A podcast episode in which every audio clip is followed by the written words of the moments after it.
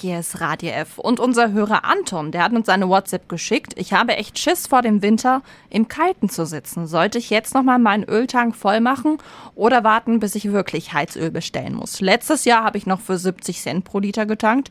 Jetzt liegt der Ölpreis bei 1,60 Euro. Aber ob es nochmal billiger wird? Unser Wikipedia kümmert sich drum.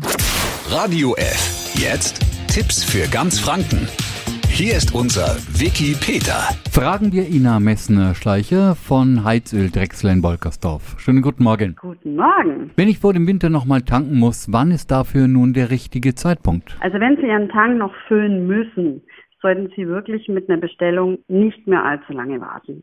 Im Dezember steht der Importstopp vom russischen Öl an. Das heißt, also da dürfte die Versorgungslage wieder extrem angespannt sein. Und was raten Sie mir, wie kann ich ein paar Euro sparen? Fragen Sie Ihre Nachbarn, schauen Sie, dass Sie eine Sammelbestellung machen, nehmen Sie ein paar mehr Liter, ein paar Nachbarn zusammentrommeln.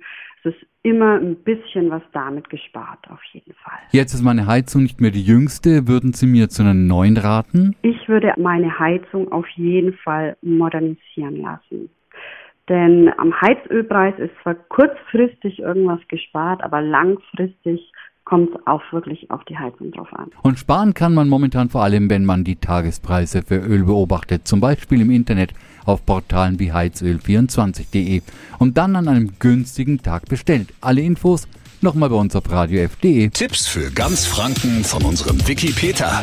Täglich neu im Guten Morgen Franken um 10 nach 9. Radio F.